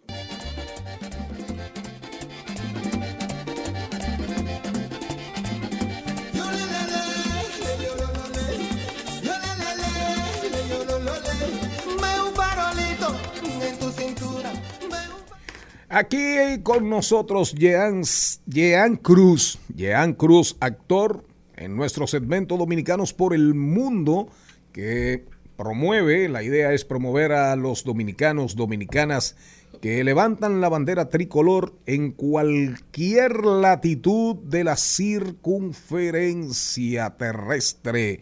Desde Madrid, España, nuestro invitado, Jean Cruz. Hola, hola, buen día, muchas gracias, muchas gracias por este recibimiento. Jean, vamos a ver, naciste en Santo Domingo, criado en Madrid, España, graduado en comunicación audiovisual, formado en interpretación. Comencemos, comencemos por la serie. No vamos a hablar de, digamos, de cómo te graduaste, cómo llegaste, bueno. Te criaste en Madrid, perfecto. Ahora, ¿cómo llegas a la cocinera de Castamar? ¿Cómo llegas? La cocinera de... La cocinera Muy de buena esa serie, me fue- encantó. Te encantó. Me alegro, me alegro que te haya encantado. Sí, La cocinera de Castamar fue mi primera gran oportunidad eh, a nivel internacional. Eh, yo llegué a esa serie básicamente con mucho trabajo, mucho trabajo porque yo llevaba ya tiempo haciendo, eh, trabajando en el medio, solo que a menor escala. eh, pero igual de feliz, igual de contento. Lo que pasa es que evidentemente la cocinera de Castamar tuvo una repercusión mundial que a mí me elevó a, a mí y a mi trabajo me elevó a otros niveles, es cierto, pero yo llegué, pues ya te digo, y siempre lo digo que es verdad que para trabajar en esta, en esta carrera hace falta formación, hace falta trabajo, talento, pero no todo es eso. También hay un porcentaje de suerte que yo siempre se lo digo a, compañeros míos, a colegas míos de la profesión que lo intentan y a lo mejor no tienen esa suerte, que igual no tiene nada que ver con su talento, ¿no? Yo lo, me gusta pensarlo así como que hay un componente mágico en todo esto para un poco como por higiene mental, por salud mental, porque es muy fácil obsesionarse en esta carrera y, y ya te digo, contestando a tu pregunta, llego con, con mucho trabajo previo, pero también con un componente de suerte que me que tocó a mi puerta el día que justo terminaba otra, otra serie aquí en España, que empezaba la pandemia además, estaba trabajando en una serie que se emitió aquí en España, se llama Mercado Central, que es, creo que se emite en el, en el canal internacional allí en República Dominicana, y justo me propusieron hacer la prueba para este personaje y, y así llegué. Volviendo por obligación, volvemos atrás. La suerte, el cisne negro, perfecto, el trabajo, la formación. Y tú dices, bueno, quisiera pensar que, que la suerte juega algún papel. Eso, es- eso es una discusión desde el principio de los tiempos. Si la suerte, si Así no la suerte, si el azar. Sí, ¿no? Perfecto. Pero al final, como has mencionado, ya antes yo existía y de alguna manera llego a Castamar, llego a Netflix porque ya existía, ya tenía un trabajo. Mencionas Mercado Central. Ahora, antes de Mercado Central, porque me imagino que ya te tenían la mirada, o sea, te tenían los ojos puestos, ¿ah? Pero mira, ahí hay un muchachito dominicano, Jean Cruz, Jean Cruz, eh, y de repente fuiste al casting y no llegó un desconocido. Evidentemente. Yo lleva, yo, ¿quieres- o sea, me preguntas por el trabajo previo Sí, a- sí, a sí, sí, sí, claro, que llegaste al casting de Castamar, pero estabas en la serie Mercado Central, pero ya antes había una mochilita con cosas interesantes. Efectivamente, yo había hecho, había hecho sobre todo mucho teatro eh, de pequeño formato, de mediano formato, de gran formato, que yo creo que mm, que esta también es como la otra gran pregunta, ¿no? Teatro, cine o televisión. Yo creo que el teatro es lo que forma un actor eh, porque al fin y al cabo es la vida misma. Eh, tienes que estar con el pulso del público, estás de verdad, eh, si te equivocas tienes que seguir para adelante. Entonces yo venía con mucha formación en el teatro, había estado en la joven compañía aquí en España, había hecho teatro alternativo, había hecho como mucho teatro y luego también había hecho mis pequeñas participaciones en series de televisión, pero con personajes muy pequeños. Y, y fue con Mercado Central, es verdad que fue como el punto de inflexión con el que conseguí ya como dar el salto a, a grandes formatos con papeles Pero, con Jan, mayor peso. Entonces no es suerte. Tú tienes toda una preparación que te llevó a estar entre, entre los actores de, de la cocina de Castamar. O sea, tú tienes todo, o sea, todo lo que tú acabas de explicar, que tú estuviste en esto, que teatro, que te preparaste, o sea, eso no es suerte, mi hermano. Aquí, como decimos aquí en República Dominicana, mi hermano, eso no es suerte. Usted se preparó y por tal motivo le ofrecieron el papel, por el cual usted lo hizo bastante bien, porque me encantó nuevamente, repito, la serie. Adelante, Jenny Aquino. Jenny Aquino va Jan, contigo. Jan, quería preguntarte algo. ¿Cómo es hacer un casting para Netflix? O sea, ustedes dicen, vamos a un casting oculto, no dicen que es para la productora Netflix, o te lo dicen en el momento, o mira, te orejan por abajo, prepárate que es para Netflix. ¿Cómo es ese proceso? ¿Y cómo te notificaron que ya había sido seleccionado? Ah, tú quieres saber los chismes. Sí, entonces? claro, me encanta. O sea, a mí me dieron un título, oye, a mí me dieron un título por algo que traía innato, ser chismosa. O sea, dime. No, no, mira, mira lo que pasa. Con la cocinera de Castamar, por ejemplo, eh, es verdad que en un principio esto era una serie eh, para un canal de televisión de aquí de España que se llama Ante- eh, Antena 3, eh, A3 Media, y en un principio eh, iba a ser una producción para España. Lo que pasa es que mm, posteriormente Netflix la adquirió y, y claro, ahí fue como el boom mediático, el boom mundial y, y- y todo esto, ¿no? Pero, por ejemplo, eh, La Noche Más Larga, que es la serie que se estrenó el 9 de julio, eh, la más reciente, esta sí que fue directamente para Netflix.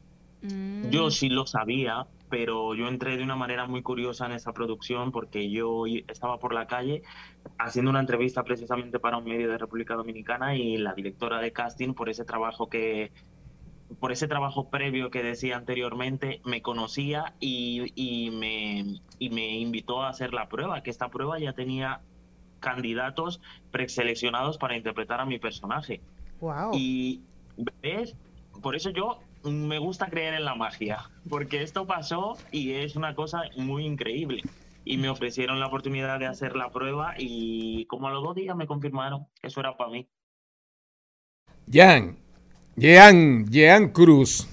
Oigan bien, para que tengamos una idea, Jean ha sido nominado en diferentes ocasiones en España. Fue nominado para ser actor revelación, ¿de acuerdo? Pero tiene una filmografía, tiene un currículum. ¿Qué edad tú tienes? Yo soy jovencito, 18 años. No, mentira. No, tengo 31, 31. 31. Pero en el teatro es larga la lista.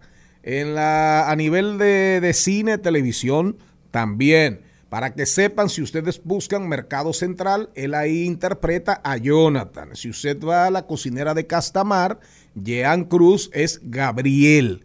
Ahora bien, ahora bien, va, háblanos de Boca Chica. ¿Estuviste en el Boca país? Chica. ¿Estuviste en el país? ¿Filmaste? Comió en Boca pescado, Chica. comió pescado. Comi- comiste, te comiste tu pescado, tu, Morito.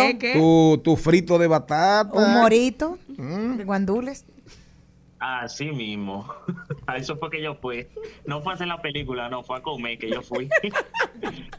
Sí, no, Boca Chica también es, es, es una de las producciones más importantes en mi carrera porque aparte de lo que me supuso a mí profesionalmente, personalmente a mí me supuso un reencuentro con mis raíces y con mi tierra porque yo llevaba 17 años sin volver a, a República Dominicana. Wow. Eh, entonces, o sea, yo vine en el 99, que en España hace 20, a España hace como 23 años, y volví en el 2005 y llevaba 17 años sin ir. Entonces, Boca Chica supuso un reencuentro y un, y un un reconocimiento de mis propias raíces y luego aparte es un proyecto en el que yo creo bastante porque de entrada lo que se denuncia es la prostitución infantil en, en las playas de, de Latinoamérica en general y de Boca Chica en particular.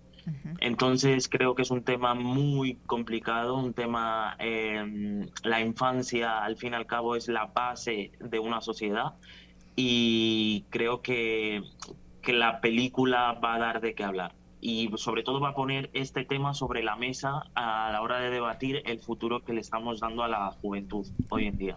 ¿Llegan tus padres? Dominicano, dominicana, español, española. Dominicano de pura cepa. Los dos, Mi- mi los padre- dos. Sí.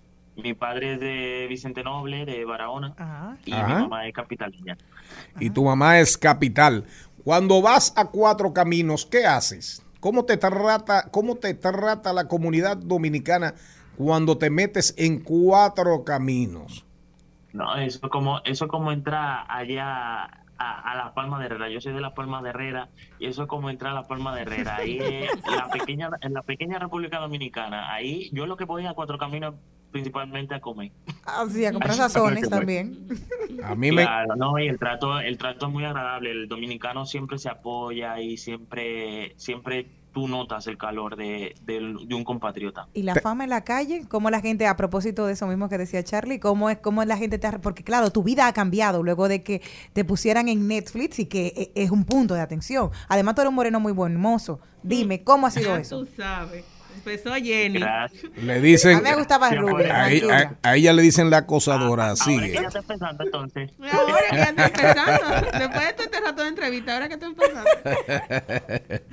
No, sí, la verdad que sí, supuso un cambio importante en mi vida. Yo me acuerdo que estábamos en pandemia y yo iba con la mascarilla. Con la... Yo me acuerdo una vez que yo iba con mascarilla y con gafas y a mí me reconocieron por la calle. Y yo dije, ¿pero y qué? ¿Qué es lo que está pasando? Y era que estaba rompiendo en Netflix la cosa. Ay, qué chulo. Sí. Llegan tu consejo, tu recomendación a los actores, actrices, jóvenes de la República Dominicana y a los dominicanos, dominicanas, que yo me imagino que ahora más dominicanos, más dominicanas en España, tratarán de seguir tus pasos, porque segurito que ya tú eres un ejemplo, un ícono, no solamente para los españoles, sino para tu comunidad. Pues eh, fíjate, o sea, yo siempre he tenido una motivación y es precisamente el colocar, eh, la, no sé si la cultura o el diferente o, eh, o República Dominicana en alto y salir de lo que la gente espera de mí, ¿no? Porque la gente siempre espera, quizá, o sea, tiene un estereotipo en la cabeza, un cliché y espera determinadas cosas de, de un latinoamericano o entonces yo desde pequeño siempre he tenido muy claro que me he querido salir de ese patrón, por eso yo estudié comunicación audiovisual, por eso me formé en interpretación y al final los medios de comunicación no dejan de ser unos espacios de, de poder eh, que, hay que ocupar y nosotros tenemos que empoderarnos y ocupar eh, estos lugares porque también nos pertenecen. Entonces yo simplemente le diría a algún actor, actriz o alguna persona que simplemente quiera hacer lo que quiera hacer, que, que vaya por ello y que puede y que tiene y que tiene toda, todo el derecho que, que- tiene todo el mundo a- a hacer lo que quiera hacer, básicamente. Jan, para tu fanaticada, por favor, ¿cuáles son tus redes sociales para que te puedan seguir a partir de este momento? Jan Cruz, Jan Cruz J en Instagram, que es la que más utilizo y eh, tengo Twitter, pero casi no lo utilizo. Entonces, Instagram, sí. Perfecto. ¿Casado, Jan? Soltero y entero, ¿eh, Jenny? Soltero y entero. ¿Hijos? No, tampoco, tampoco. Sin problema, no tengo problema. Ningún problema. Gracias a Jean Cruz en el segmento de Al Mediodía Radio Dominicanos por el Mundo. Cuando vengas a la República Dominicana, aquí tienes, aquí tienes una casita para ti. ¿De acuerdo? Un abrazo, Jan. gracias. Muchísimas gracias. Bendiciones. Qué, qué. Ay, sí. Un abrazo, Jan Cruz. Al mediodía, al mediodía, al mediodía con Mario y compañía. En Al Mediodía, con Mariotti y compañía, seguimos con Páginas para la Izquierda. A continuación, Páginas para la Izquierda. Hoy tenemos un libro sumamente interesante gracias a pasteurizadora rica, porque la vida es rica. Pues les cuento que el día de hoy el libro es Roma soy yo, de Santiago Posterguillo. Es un hombre, un libro sumamente interesante porque después de Julio César el mundo nunca volvió a ser el mismo. Si alguna vez hubo un hombre nacido para cambiar el curso de la historia, ese fue Julio César. Su leyenda, 20 siglos después, sigue más viva que nunca. Roma, año 77 antes de Cristo. El cruel senador Dola Vega va a ser juzgado por corrupción, pero ha contratado a los mejores abogados, ha comprado al jurado y además es conocido por usar la violencia contra todos los que se enfrentan a él. Nadie se atreve a ser el fiscal hasta que de pronto, contra todo pronóstico, ¿Pronóstico? Contra todo pronóstico, un joven patricio de tan solo 23 años acepta llevar la acusación, defender al pueblo de Roma y desafiar el poder de las élites. El nombre del desconocido abogado es Cayo Julio César. Así es. Así que así es, es. sumamente interesante, apasionante para todos los que les gusta la historia y quieren tener un inicio de algo espectacular. Roma soy yo de Santiago Posterguillo. Santiago Posterguillo es una serie, es un escritor español cuya especialidad es Roma, para que estemos claros. Pero si usted quiere, ahí él habla, la película Las Legiones Perdidas, la, en fin, hay, hay hasta películas y guiones, guionistas de Hollywood que han bebido en las aguas de Santiago Posterguillo. Si usted es un amante de la historia, puede coger que ahí hay para Roma entera. Posterguillo escribe básicamente sobre Roma y la vida de Julio César es una vida apasionante, apasionante, apasiona. Así que Este segmento llegó gracias a Pasteurizadora Rica, porque la vida es rica. Al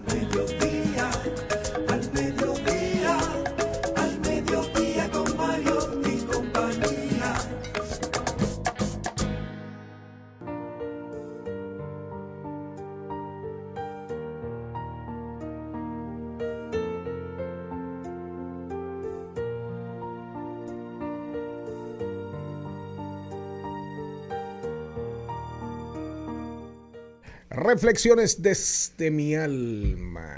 Llegó la paz a este programa, la tranquilidad, el sosiego, porque no se imaginan ustedes lo que tengo yo que aguantar. Yo salgo de esta cabina cuando vengo Ajá. con la presión alta. ¿Cómo? Sí, con la presión alta.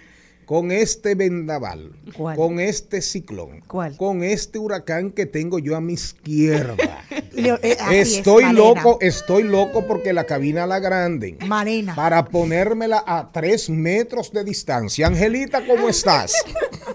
Yo estoy muy bien, enriqueciéndome oyéndote a ti. Muy Angelita, buenas tardes.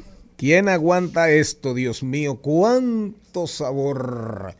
Ella se bebe todos los días. Angelita, ella se come 25 chile picante. ¿Cómo se llama el ají Vino de mexicano? rojo, por eso. Vino de El rojo. ajicito mexicano. El chile. Chile. El chile, ¿verdad? Ajá. Exacto. Y ¿Eh? ajitití. Ají tití. Y un 911. Ajá. Angelita, bienvenida. Este programa es tuyo. A tus pies, la audiencia de Al Mediodía Radio.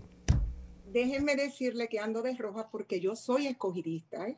de los leones del escogido. Yo también. Mi papá Bueno, también. Entonces, vamos a empezar nuestras, eh, nuestra entrega de hoy, del día de hoy, reflexiones desde mi alma, con esta historia que les voy a contar. Cuando era una niña y adolescente, me corregían y me prohibían hacer muchas cosas, pero jamás me explicaban las razones de por qué no las debía de hacer. Hoy, desde mi adultez, les quiero compartir algunas reflexiones y son las siguientes. Es importante, más que prohibir, es enseñar a los seres humanos desde su niñez a comportarse con buenos valores éticos y los tutores o padres darle una buena explicación de por qué uno debe de hacer o no hacer algo. Es magnífico conocer y vivir el poder de tener una buena autoestima, el poder de la honestidad, el poder de la integridad, el poder de la humildad, pero sobre todo el poder de ser uno mismo. Es bueno que desde temprana edad a un niño se le explique que existen leyes divinas y universales que observan el comportamiento de cada persona y que ese comportamiento o acción que realiza genera consecuencias, ya sean positivas o negativas, dependiendo la acción que se realiza. Y estas quedan escritas en el récord de vida de cada persona y tendrá consecuencias. Por esta razón los seres humanos deben de tomar conciencia de que su buen comportamiento correcto le genera una mejor vida llena de mucha paz. Se debe y se tiene que aprovechar el haber nacido. Estar con vida es el privilegio y la oportunidad más grande que tiene un ser vivo para evolucionar. Solo a través de la vida se puede apoyar a evolucionar el espíritu, que sí es infinito. La mejor decisión que yo puedo hacer en mi vida es ocuparme de ser una buena persona y sobre todo trabajar cada día mi buena autoestima. Hoy sé que Dios me dio el permiso de nacer para hacer muchas cosas positivas en mi vida y para los demás también. Desde niña, desde niños, nos inculcan mucho la competencia. Con otros, en vez de, ah, ay, escúcheme que se me cortó un segundito porque estoy leyendo lo que he escrito. Un segundito. No pasa nada, todas las mejores no importa, inspiraciones. Seguimos así mismo. La vida tiene que fluir y los momentos que hacen grande a una persona es cómo puede surgir de esos tropezones. Así que nadie mejor que usted. Bueno, Eh, se frizó, Angelita, o la tenemos ahí. Ahí sí, viene. seguimos, seguimos. Ahora sí. Angelita, razón, los sigue. humanos Deben de tomar conciencia de que su buen comportamiento correcto le genera una mejor vida mucho, muy, muy, pero muy llena de paz. Se debe y se tiene que aprovechar el haber nacido. Estar con vida es un privilegio y la oportunidad más grande que tiene un ser vivo para evolucionar. Solo a través de la vida se puede apoyar a evolucionar el espíritu, que sí es infinito. La mejor decisión que yo puedo hacer en mi vida es ocuparme de ser una buena persona y sobre todo trabajar cada día mi buena autoestima. Hoy sé que Dios me dio el permiso de nacer para hacer muchas cosas positivas en mi vida y para los demás. Desde niños nos inculcan mucho la competencia con otros niños en vez de apoyar a que cada niño compita consigo mismo y desarrolle con astucia sus talentos dados por Dios. Cada persona es especial, distinta y única. Por eso, la mejor competencia es la de ser cada día mejor que uno mismo y sobre todo debemos de ocuparnos de encontrar nuestra riqueza interior. Hoy sé que lo más importante de mi vida es invocar la presencia divina de Dios dentro de mí.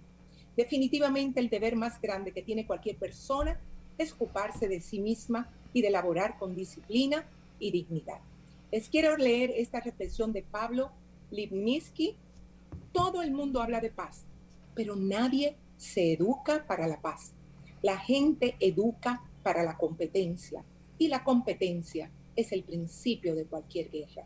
Por eso llegó la hora de educar enseñando las buenas consecuencias de ser buenas, honestas personas. Y les repito que la mejor competencia debe de ser con uno mismo. Así finalizo en el día de hoy mis reflexiones desde mi alma, desde mi amor, Angelita García de Vargas. Doña Angelita, gracias Angelita, vestida así de rojo, el rojo de la vida, de la pasión por la vida y de la pasión por ser mejores. Pero este programa viene ahora desde las reflexiones del alma de Angelita. Ahora nos vamos a los códigos digitales de Erickson Duverger.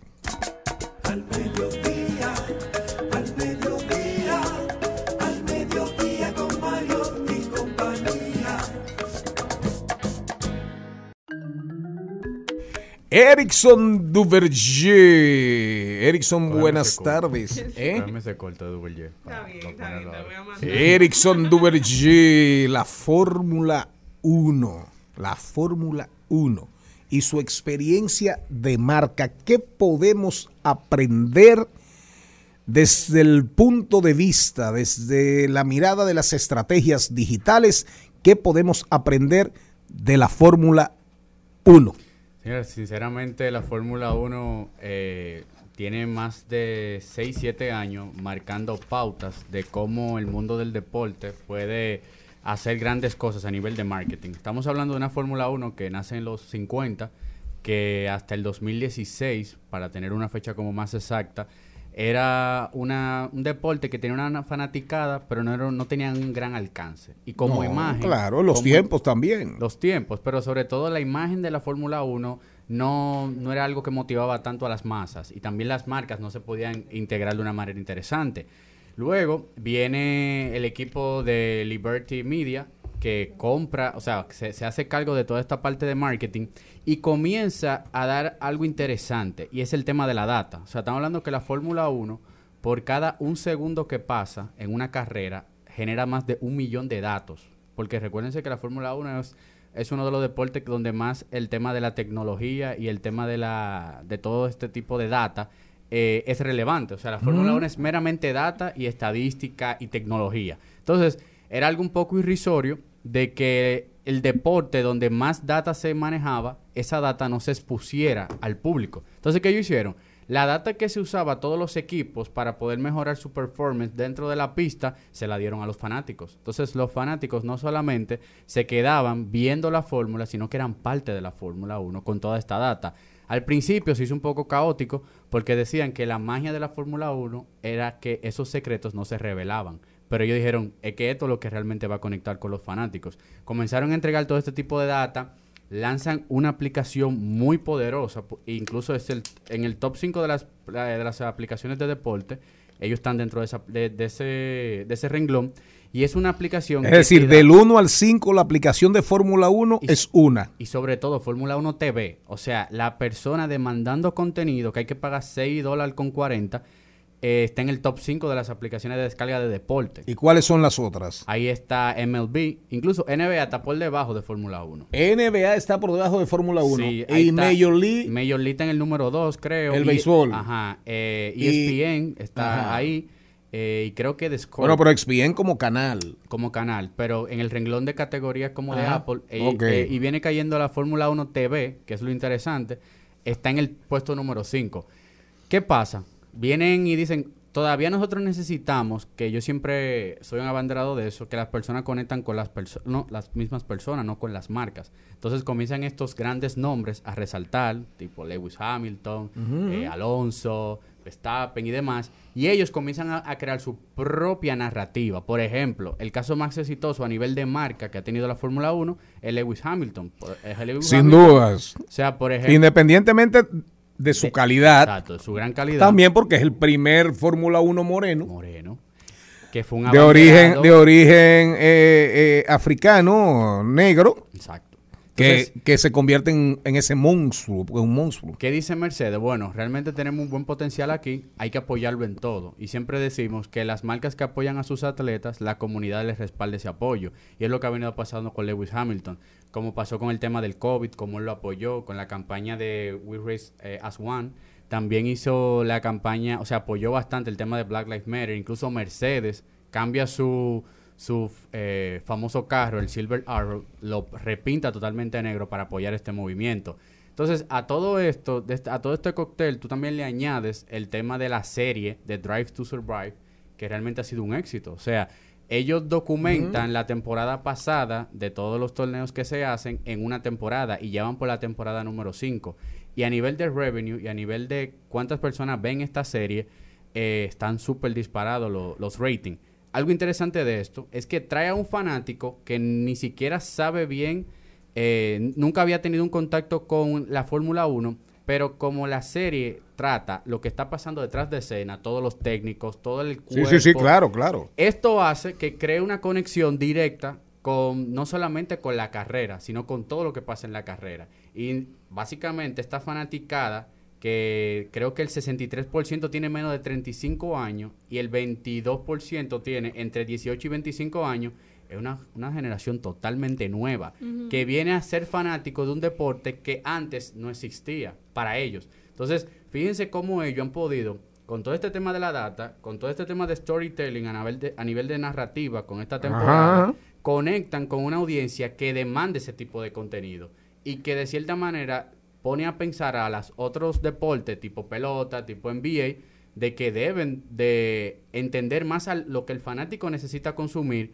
más que lo que ellos pueden proyectar como, como deporte. Y la Fórmula 1, hay que decirlo, aunque ha sido un deporte dominado por las grandes potencias, porque los grandes campeones, vamos a ver, el, el Schumacher, a- eh, alemán. alemán. Schumacher, alemán. Eh, británicos, el primer campeón británico fue Jimmy Clark, que murió en un accidente. Pero, hay que decirlo, Lewis Hamilton y este otro muchacho que fue campeón un solo año, cuando competía contra, que, que hay una película muy buena. Max eh. Verstappen. Eh, no, no, no. Verstappen no es, no es inglés. La película de este del rubio que competía con en la época que estaba Ayrton Senna todavía y antes de, de Schumacher. Pero recuerden, no olvidemos que eh, América Latina, perdón, dio dos grandes campeones. Y eso también contribuye. ¿Quién? Fangio. Juan Manuel Fangio argentino ganó cuatro veces cuando la Fórmula 1 arrancó. Y después, ya la Fórmula 1 establecida en el mundo, Ayrton Senna, que ganó creo que tres veces también y- y murió en un accidente. Fangio todavía hasta el otro día andaba por ahí. Pero eso colaboró, colaboró mucho también. El hecho de que América Latina tuviese dos grandes campeones, México con presencia, España con presencia, y eso ha contribuido bastante también el que hay corredores ya de otras nacionalidades, Claro porque llegó un momento que prácticamente era eh, ni siquiera Estados Unidos, era o Inglaterra, o italianos, o alemanes, del mundo europeo. Exacto. Y creo que eso ayudó bastante. Y la figura de Hamilton para mí en la Fórmula 1 es como el equivalente, es como el A equivalente. Jordan del NBA. No, es como el equivalente a Tiger Woods Del en el golf. Es cierto. Que le dio al golf otra dimensión y puso a los golfistas a ganar dinero. Me gustó, me ¿Eh? gustó me gustó. ¿Quién? Erickson. ¿Cómo fue? Yo creo que vamos a mandar pronto un- yo creo que de aquí vamos Pero, a mandar uno pronto. ¿el quién? Aquí vamos a mandar uno. No, no, no. Yo creo que aquí hay posibilidades. Sí, Yo creo que hay posibilidades. Ojalá encuentren dinero. Ojalá encuentren dinero con Jimmy Gibre. No, no, Entonces, no, no. si usted quiere hacer Juan Hubieres. mejorar buenas prácticas, mejorar, mejorar, fíjese en los buenos ejemplos y según Erickson Duverger, y yo lo creo así también, ojalá ustedes, Fórmula 1 es un ejemplo de una gran estrategia digital. Hasta mañana, si Dios quiere. Hasta aquí, Mariotti y compañía. Hasta aquí, Mariotti y compañía. Hasta mañana.